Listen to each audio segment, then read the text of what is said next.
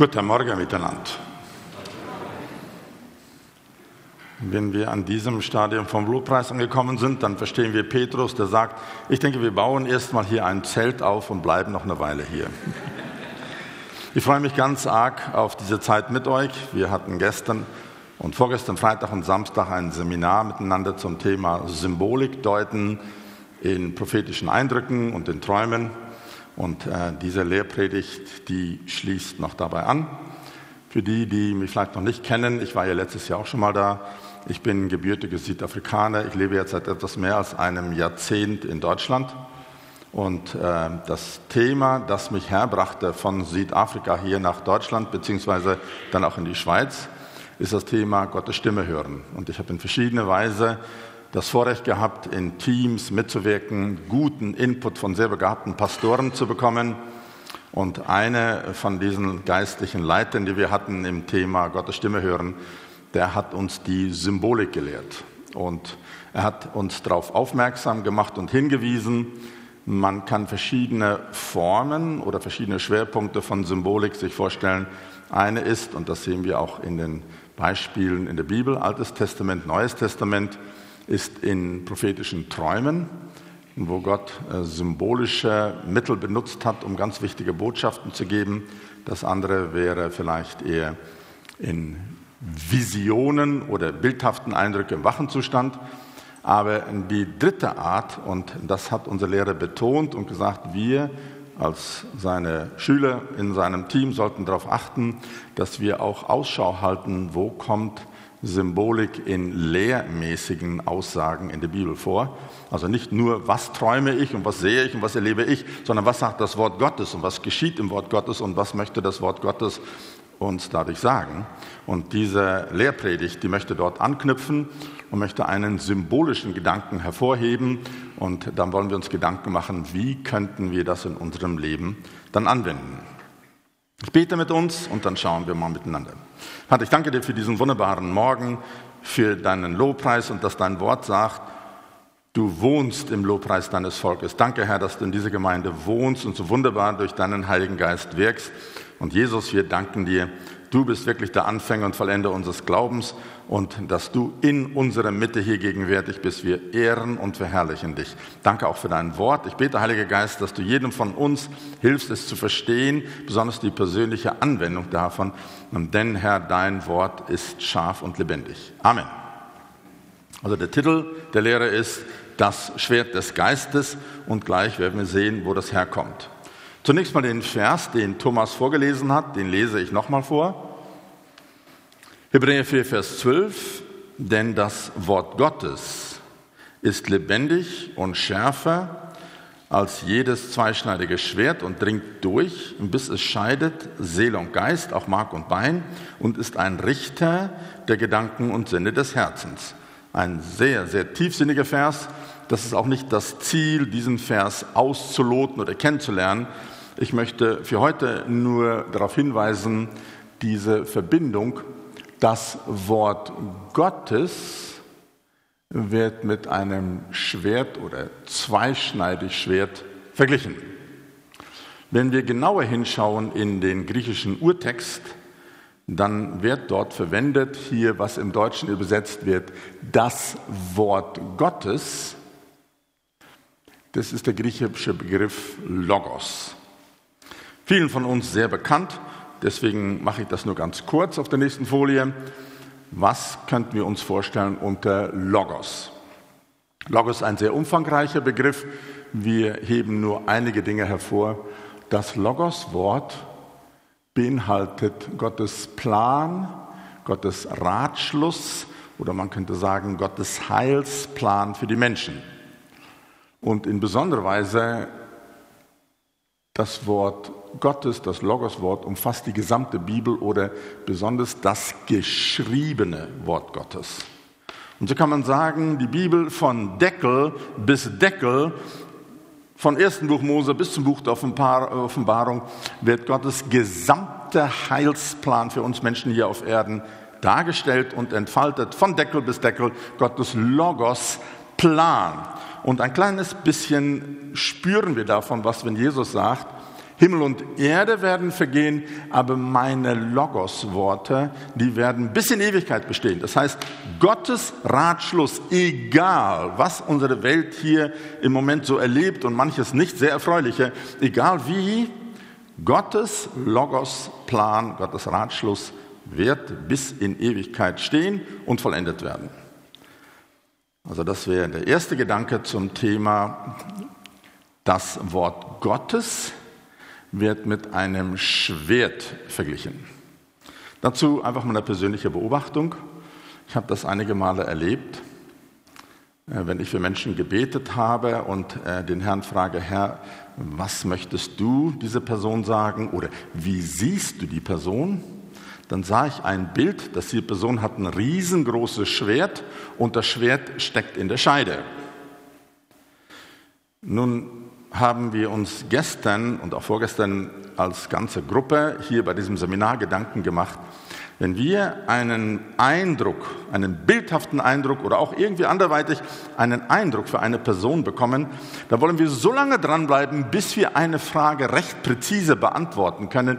Was will Gott dieser Person durch so einen Eindruck nun eigentlich sagen? Was will Gott eigentlich sagen? Und deswegen nehmen wir das mal als Beispiel. Hat diese Person ein Schwert? Ja oder nein? Ja, steckt in der Scheide. Äh, was macht das Schwert in der Scheide? Darum geht es vielleicht. Und um das hervorzuheben, ein Schwert ist da zum Einsatz, zum Kämpfen.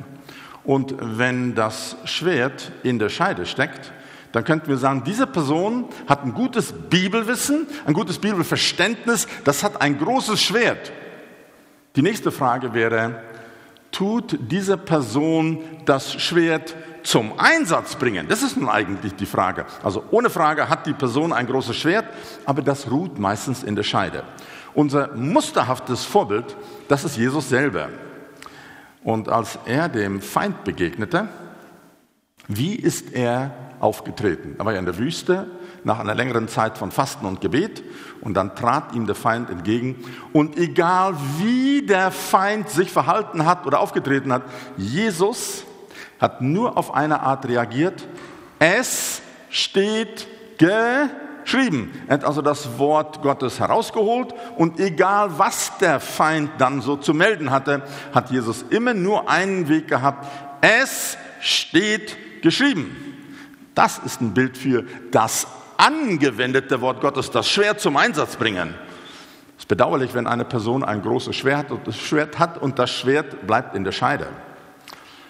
Natürlich setzt das jetzt mal voraus, wenn wir sagen, es steht geschrieben, dass man auch weiß, was geschrieben steht. So wäre unsere Vorgehensweise mit dem Logoswort von Deckel zu Deckel in der Bibel, wir würden doch sehr wünschen, dass jeder einzelne von uns systematisch die Bibel durchliest, nicht nur mal hier und da.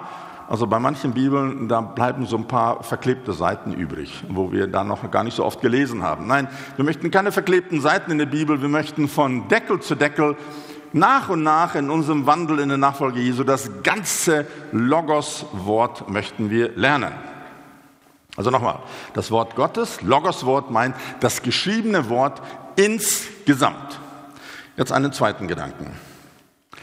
Es gibt noch einen zweiten Vers, der vielen von uns sehr gut vertraut ist, wo das Wort Gottes mit einem Schwert verglichen wird. Ich lese mal diesen Vers vor. Epheser 6, Vers 13. Das ist die Beschreibung von der geistlichen Waffenrüstung, die Paulus uns schreibt. Epheser 6, 13 sagt, Deshalb ergreift die Waffenrüstung Gottes, damit ihr an dem bösen Tag Widerstand leisten und alles überwinden und das Feld behalten könnt. So steht nun fest, umgürtet an euren Lenden mit Wahrheit und angetan mit dem Panzer der Gerechtigkeit, an den Beinen gestiefelt, bereit einzutreten für das Evangelium des Friedens. Vor allen Dingen aber ergreift den Schild des Glaubens, damit ihr auslöschen könnt alle feurigen Pfeile des Bösen. Und es geht um Vers 17. Und nehmt den Helm des Heils und das Schwert des Geistes, welches ist das Wort Gottes. Hier lesen wir also ein zweites Mal, das Wort Gottes wird mit einem Schwert verglichen. Nun haben wir schon eben jetzt Gedanken gemacht, ein Schwert ist da, um zum Einsatz zu kommen. Und äh, das Schöne ist in diesem Vers, Epheser 6, Vers 17, der Begriff, der im griechischen Urtext verwendet wird für Wort Gottes, ist Rema. Vielen von uns ist das Wort Rema bekannt und äh, wir wollen herausfinden, was bedeutet das oder was ist die Bedeutsamkeit für uns. Nun ist das in der griechischen Sprache im Urtext recht gut nachvollziehbar. Viele Begriffe oder Worte in der griechischen Sprache, allerdings ist das im Deutschen auch erkennbar, die haben eine Wortwurzel oder einen Wortstamm. Und RHE, nee, nee, zurück, zurück, zurück, zurück. RHE ist ein Wortstamm. Und wir kennen den Wortstamm zum Beispiel von Rhetorik. RHE, Rhetorik oder ein Rhetoriker. Das kommt von diesem griechischen Wortstamm Rhetorik, RHE. Was können wir daraus lernen? Wenn das Wort Gottes hier mit RHE, Rema, dargestellt wird, nächste Folie. Ein Rema ist ein gesprochenes Wort, Rhetorik. Und wo wir das sehr schön sehen, Jesus sagt Matthäus 4,4, er aber antwortete und sprach, es steht geschrieben, Zitat von Mose, der Mensch lebt nicht vom Brot allein, sondern von einem jeden Rema-Wort, das aus dem Mund Gottes geht. Da sehen wir also Rema, rhetorisches Wort. Und wo kommt das her? Aus dem Mund Gottes. Und das sagt Jesus, davon leben wir, von gesprochenen Worten. Und jetzt auf uns persönlich angewendet, ein Rema-Wort wird uns zugesprochen als ein persönliches Wort. Nun wäre die Frage, wie empfangen du und ich ein persönliches Rema-Wort?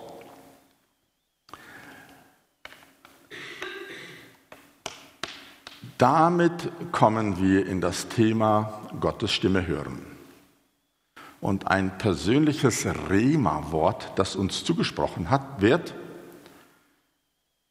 eben dieses Zugesprochene, das bewirkt enormes bei uns, weil es zugesprochen wird. Es gibt verschiedenste Formen.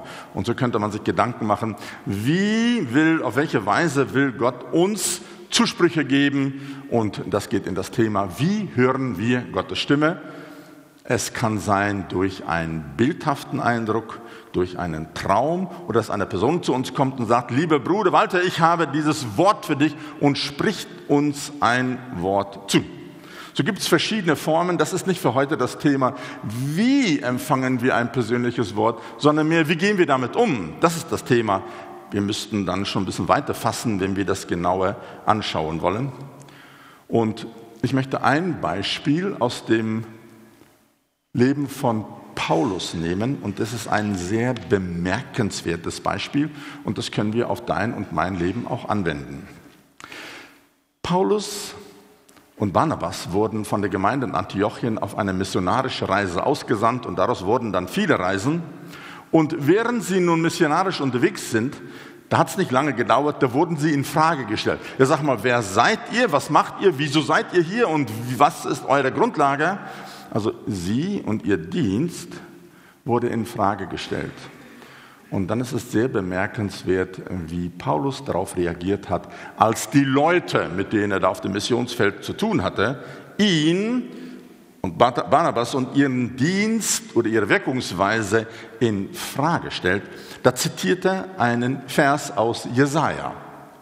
Er sagt, denn so hat uns der Herr geboten, ich habe dich zum Licht der Nationen gesetzt, dass du zum Heil seiest bis an das Ende der Erde. Zunächst mal, dieser Vers Jesaja 49, wenn man es genau schaut in den Zusammenhang, wo kommt er vor? Es gibt beim Propheten Jesaja so eine ganze Sammlung prophetischer Reden, die auf die Zukunft bezogen sind wo das zukünftige Wirken des Messias oder von Jesus dargestellt wird.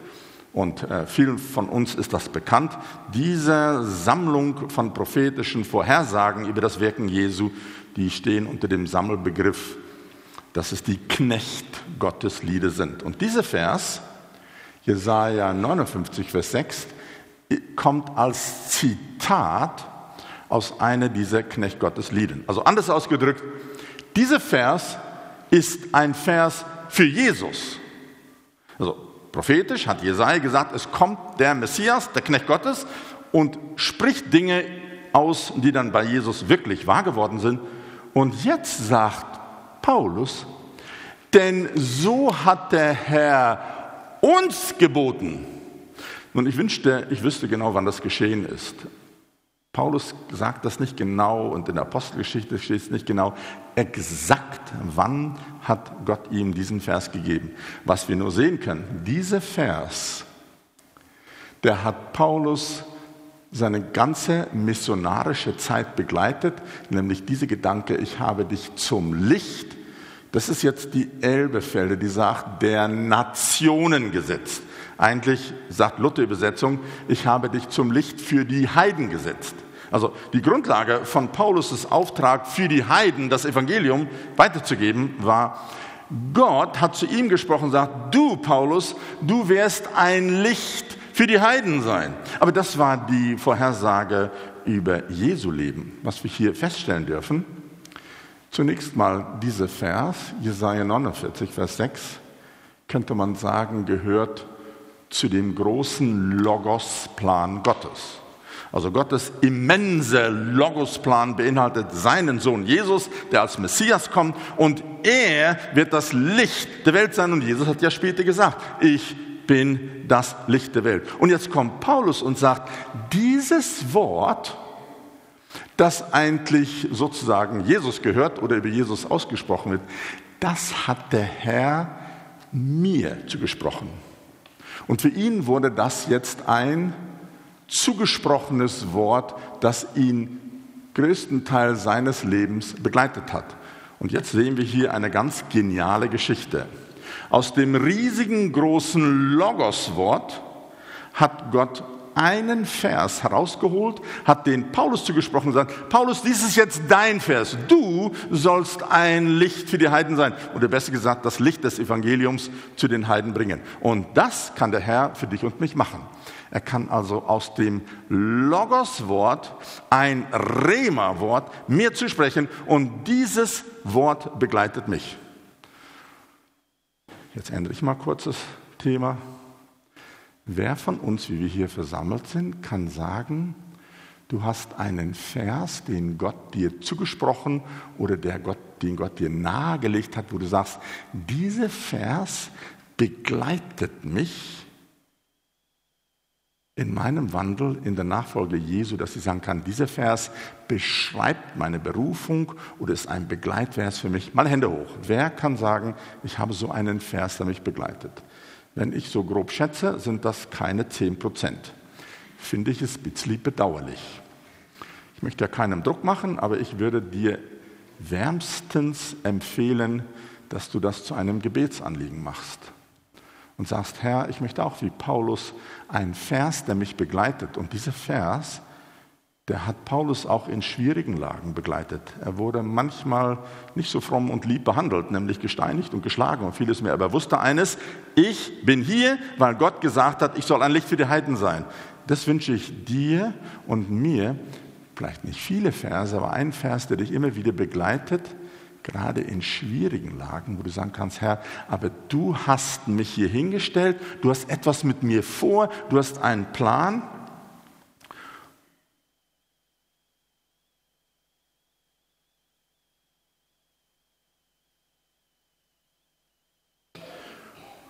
Und dieser Vers, der begleitet mich fortwährend und ich hoffe und wünsche mir, dass er dich auch anspricht. Das ist eine Aussage von Paulus aus der Luther-Übersetzung sagt, denn wir sind sein Werk, Gottes Werk, geschaffen in Christus Jesus zu guten Werken, die Gott zuvor bereitet hat, dass wir damit darin wandeln sollen. Jetzt versuche ich den Vers ein bisschen nahezulegen. Ich wünsche mir, dass wir alle das innerlich vom Herzen her erfassen.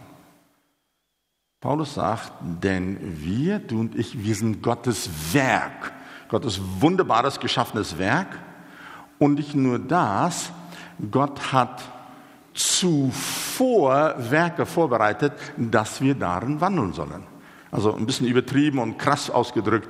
Das ist nicht so, dass an dem Tag, wo ich das Lebenslicht auf Erden erblickt habe bei meiner Geburt, sagt Gott, Mann, Mann, Mann, Mann, Mann, Mann, Mann, also der Kerl, das ist ja total unerwartet. Ja, ähm, mal schauen, was machen wir mit diesem Kerl. Also ja, das ist ja ein bisschen schwierig, das ist sehr unerwartet. Mal schauen, was können wir mit ihm machen. Nee, ganz im Gegenteil.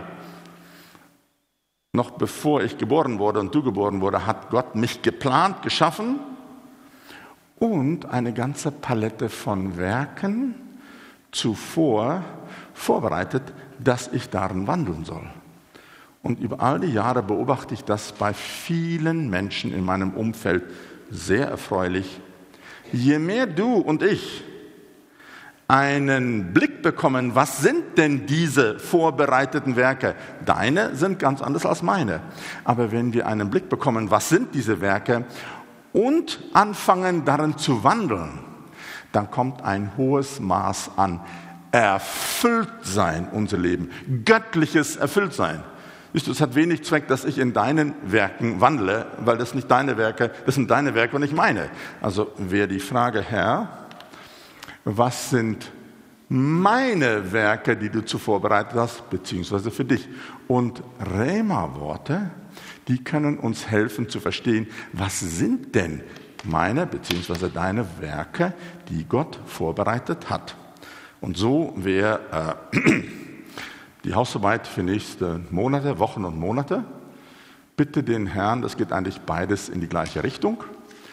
Bitte den Herrn darum, dass er anfängt dir zu zeigen, was sind deine vorbereitete Werke, die der Herr zuvor vorbereitet hat. Und sehr oft durch ein Rema-Wort fangen wir an, die vorbereiteten Werke zu verstehen. Was waren die vorbereiteten Werke für Paulus? Er soll zu den Heiden gehen und ihnen das Licht bringen. War es immer einfach? Äh, nee, nee, nicht wirklich. Aber er wusste, sein Auftrag ist, das Licht zu den Heiden zu bringen, nämlich Jesus ihnen zu verkündigen. Das hat er sein ganzes Leben lang getan. Ein Vers hat ihn sein ganzes Leben lang begleitet als zentralen Gedanken. Ich muss zu den Heiden, Dort sendet Gott mich hin und ich verkündige das Licht. Jetzt wäre es schön, wenn du anfängst mit einem Rema-Wort zu verstehen, was sind denn die vorbereiteten Werke, die Gott für dich hat. Ich möchte noch ein Beispiel geben. Mal schauen, ob wir das in der Zeit hinkriegen. Es gibt einen Vers, dessen Inhalt oder dessen Bedeutsamkeit ich mir bei Dirk Prinz abgeguckt habe. Wer weiß, wer Dirk Prinz ist? Oder war, besser gesagt? Ein gebürtiger Brite, der ist vor etwas mehr als einem Jahrzehnt gestorben, ein ganz exzellenter Bibellehrer und hat ein umfangreiches Wissen von den Urtexten, also Griechisch und Hebräisch gehabt, aber er hat die Fähigkeit gehabt, aus dem Griechischen das so zu übertragen, dass du und ich was damit anfangen können. Und dieser Vers, nächste Folie, Römer 10, Vers 17, der wurde für ihn eine ganz bedeutsame Sache. Nun schildere ich erstmal seine Situation, um zu verstehen, warum das für ihn wichtig war. Also Derek Prinz ist kurz vor dem Ausbruch des Zweiten Weltkriegs ist er in England zum Glauben gekommen. Bald danach wurde er vom britischen Heer eingezogen und wurde er und seine ganze Einheit nach Nordafrika verschifft. Und während er dort im Zweiten Weltkrieg in, Af in Nordafrika war, hatte irgendwie einen, ja, einen Eczema-Virus in der Wüste bekommen. Er war Sanitäter im britischen Heer und er war nicht irgendwie ein General oder etwas ganz Bedeutsames, der war eher ein unbedeutender Unteroffizier und er sagt, wenn er General gewesen wäre, dann hätten die ihn wahrscheinlich mit dem Flugzeug von Nordafrika nach London verschifft und dort behandelt, dass er gesund wird.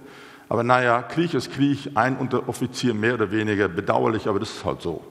Und dann haben die ihn irgendwo, das war im Sudan, sozusagen unter Quarantäne gesetzt. Also hier war das ganze militärische Lager und die haben ihnen ein Zelt gegeben, ganz weit weg, dass sie die anderen nicht ansteckt. Und so hat er dank dem Krieg in eine Sommerfrische im Zelt viele Monate verbracht und das bei der schönen Temperatur von 42 Grad in der Wüste. Und keiner konnte ihm dabei helfen. Und er war nur relativ kurz vor zum Glauben gekommen und sitzt also ganz alleine in der Wüste, kein Pastor, keine Gemeinde, kein Hauskreis, keine Leiter, kein Niemanden und ist krank. Und ähm, das interessiert nun das Heer in diesem Moment bei dem Rommelkrieg nicht sehr. Wie gesagt, ein Unteroffizier mehr oder weniger, bedauerlich, aber ist halt so. Nun hat er sich und seine Bibel und nichts anderes.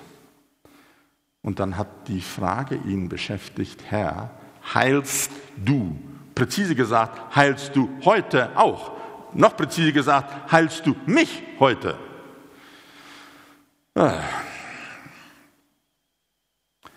Dann hat er, und daher habe ich mir so ein bisschen die Lehre von ihm abgeguckt, gesagt, das muss ich ausfinden, was sagt Gott denn über Heilung?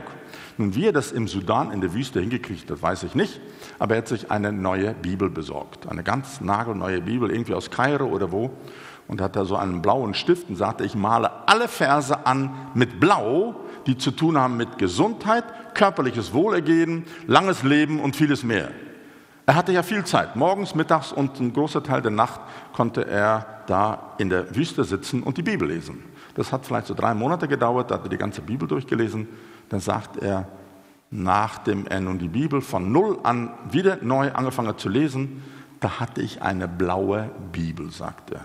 Also Gott will heilen, Gott will heute heilen, Gott will mich heilen, Gott tut heilen.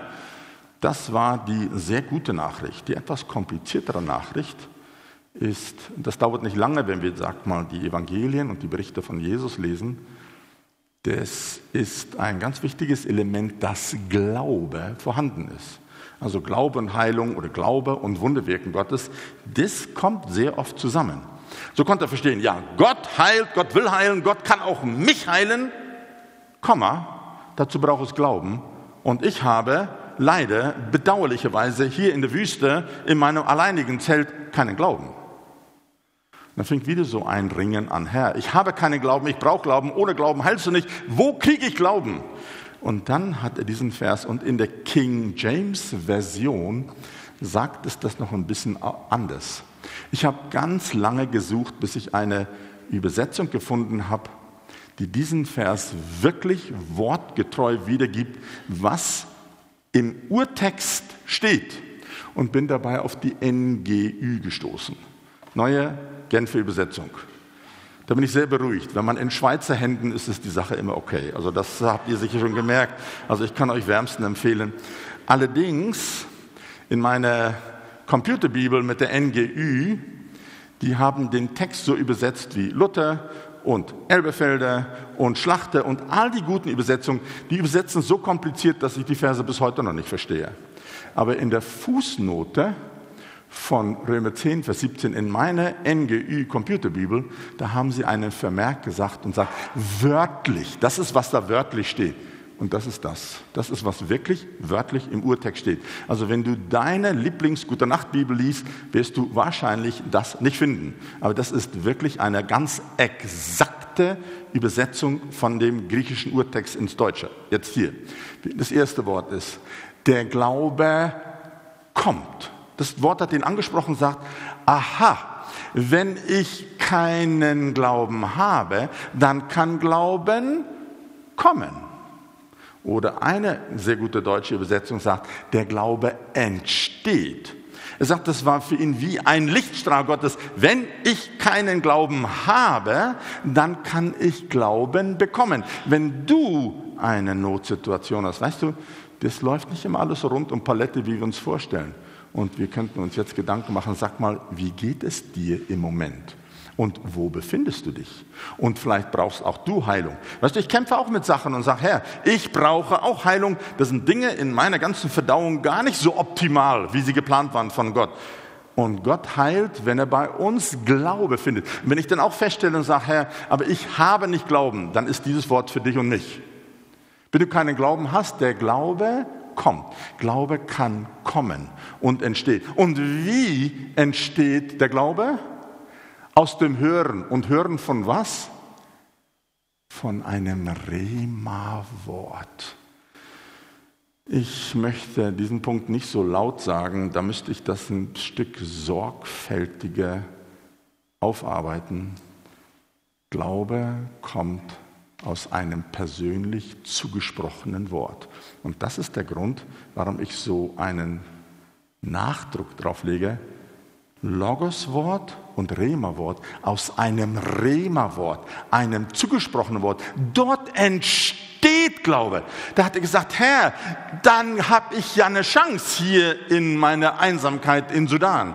Ich habe keinen Glauben, der Glaube kommt. Und woher kommt der Glaube? Aus einem Rema-Wort das mir zugesprochen wird. Dann hat er wieder seine Bibel genommen, Logos Bibel, von Deckel bis Deckel und sagt, Herr, ich bete, dass du mir einen Vers zusprichst, dass Glaube entsteht. Ein zugesprochenes Wort, also man könnte ein Bild gebrauchen, das hat er gerne gebraucht. Das Logos-Wort kann man vergleichen wie mit dem Ozean, der die ganze Welt bedeckt. Also der Ozean oder die Ozeane sind unüberschaubar groß und tief und viel Wasser. Der sagte, das ist das Logoswort, das ist unüberschaubar groß, vielfältig, tief. Aber jetzt habe ich eine Notsituation. Dann sagt der Herr zu mir, Walter, für deine momentane Notsituation und Fragen, die dich beschäftigen, gebe ich dir ein Rema-Wort. Und dann das Bild, das Dirk Prinze gerne gebraucht hat, ist wie eine Hand, die kommt mit einem schönen Becher und aus dem unermesslich reichen und umfangreichen Logoswort holt diese Becher einen Becher voll Wasser heraus und sagt, Walter, für deine jetzige Situation, das ist das Rema-Wort. Aus der übergroßen Fülle holt Gott einen Vers, ein Wort heraus und sagt, Walter, das ist jetzt für dich. Und jetzt sagt Paulus, so ein Rema-Wort von Jesus, das bringt Glauben. Dann hat er direkt Prinzip wieder hingesetzt, hat die Bibel gelesen, hat er viel Zeit gehabt, ganz, ganz, ganz viel Zeit. Viele Monate hat er Zeit gehabt und sagt, Herr, ich brauche von dir für meine Situation ein Rema-Wort. Nächste Folie.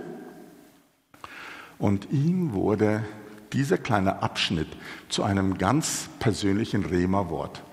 Ich musste ziemlich lange suchen, bis ich diese Übersetzung, so wie Derek Prince es gerne lehrt, aus der King James Bibel, es gibt die Bruns Übersetzung, die das sehr exakt sagt, wie das die englische Übersetzung sagt.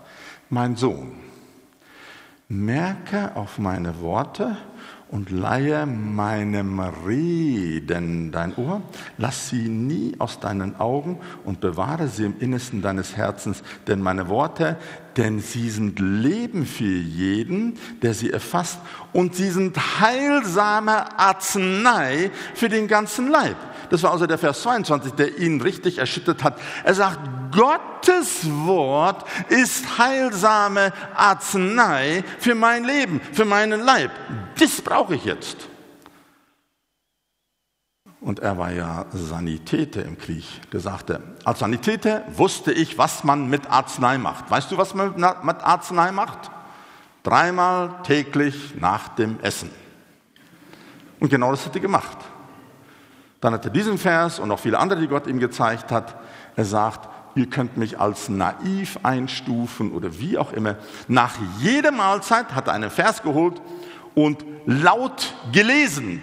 Der Glaube kommt durch das Hören. Ja, am schönsten ist, wenn der Pastor das äh, verkündigt. Dafür kriegt ihr auch bezahlt. Nein, das kann ich selber machen. Ich kann das Wort Gottes aussprechen und dann höre ich es. Also aus meinem Munde spreche ich das Wort Gottes und dann kommt Glaube in mein Herz.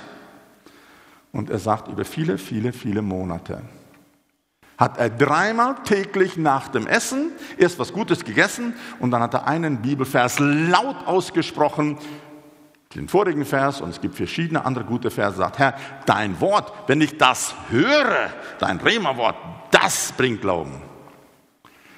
Bist du erst nicht am nächsten Tag geheilt und er ist auch nicht am übernächsten Tag geheilt und ist er nicht am überübernächsten Tag geheilt.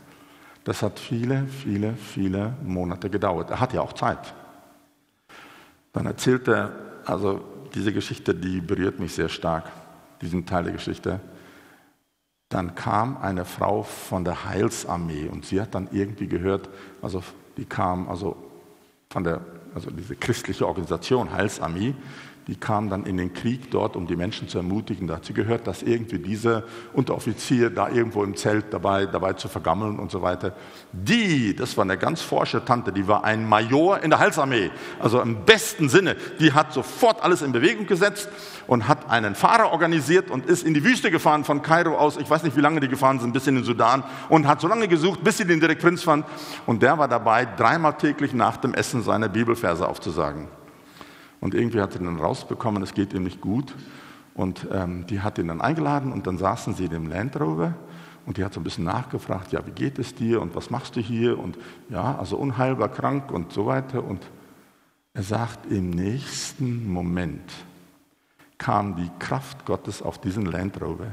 Der hat so geschaukelt und so gerüttelt, der wäre fast umgefallen von der Kraft Gottes. Und an dem Tag ist er geheilt. Später sagte er, nach Ende des Krieges, da musste er irgendwo ein Formular unterzeichnen, dass er jeglichen medizinischen Anspruch an das britische Heer aufsagt oder abgibt. Und das hat er gerne gemacht. Und er ist dann im hohen Alter von, ich glaube, 84 gestorben oder 88 gestorben und nicht an dieser unheilbaren oder vormals unheilbaren komischen Krankheit, sondern einfach an Altersschwäche. So würde ich sagen, dieser Vers hat für ihn funktioniert. Und die Anwendung für dich und mich ist, vielleicht haben wir nicht jetzt gerade gesundheitliche Probleme, aber ich habe ganz andere Probleme. Vielleicht hast du finanzielle Probleme oder Beziehung, Beziehungsprobleme oder Probleme am Arbeitsplatz. Weißt du, das Wort Gottes ist schärfer als ein zweischneidig Schwert. Mein Vorschlag an dich wäre, bitte den Herrn um ein Rema-Wort genau für deine Situation. Und sag, Herr, mit dieser Sache komme ich nicht klar. Aber Herr, du hast Worte des lebendigen Lebens. Und Herr, dass du in meine Situation hineinsprichst. Und vielleicht möchtest du das auch wie Dirk machen. Dreimal täglich nach dem Essen. Einen letzten Gedanken und damit komme ich zum Abschluss. Das ist ein Gedanke, den, der kommt nicht von mir, der kommt von meinem prophetischen Lehrer. Jesus, Lukas 22, das ist schon so in Richtung gegen Ende seines Lebens. Hört mal genau zu, was er sagt. Und er, Jesus, sprach zu ihnen, das sind seine Jünger, als ich euch ausgesandt habe ohne Geldbeutel, ohne Tasche, ohne Schuhe, habt ihr da je Mangel gehabt? Sie sprachen, niemals. Also dieser Vers bezieht sich auf Situationen ganz am Anfang von Jesus seinem öffentlichen Wirken und er sandte die Jünger zwei und zwei aus, die gute Nachricht zu verkündigen und die haben ganz viele gute Sachen erlebt. Aber zu der Zeit hat er gesagt, macht euch nicht abhängig von eurer eigenen Versorgung, sondern Gott wird euch versorgen. Und darauf bezieht er sich. Und dann fragt er, habt ihr je Mangel gehabt? Sie sprachen niemals. Vers 36, da sprach er zu ihnen, aber nun, jetzt ändert sich das. Jesus ist kurze Zeit vor seiner Kreuzigung, macht er jetzt diese Aussage. Und nun, wer einen Geldbeutel hat, der nehme ihn. Desgleichen auch die Tasche. Und wer es nicht hat, verkaufe seinen Mantel und kaufe ein Schwert. Und ist die Frage, welches Schwert meint Jesus? Also könnt ihr euch noch erinnern, da wo Judas Ischariot Jesus verraten hatte, da im, im, im Garten? Und Petrus sagt, ja, das lasse ich mir nicht bieten. Zack! Und da hat er das Ohr von dem einen abgeschlagen. Wisst ihr das noch? Was hat Jesus gesagt? Steck mal sofort dein, dein, dein, dein Schwert weg. Und das ist so eines seiner allerletzten Wundertaten. Und er hat dieses Ohr wieder geheilt. Also das ist naheliegend, dass Jesus hier nicht von einem buchstäblichen Schwert spricht. Sie aber sprachen zu ihm, Herr, hier sind zwei Schwerter. Er sagt, das ist genug. Wie viele Schwerter brauchen du und ich? Zwei. Wie heißen sie? Logos und Rema. Sagt Jesus, mehr als das brauchst du nicht. Also sicherlich nicht zwei Stahlschwerter, sondern zwei zweischneidige Schwerter. Ich sage mal Amen und bete für uns.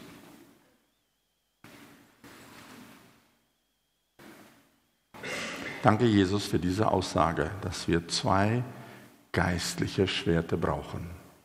Und danke, Herr, dass es so eindeutig in deinem Wort steht.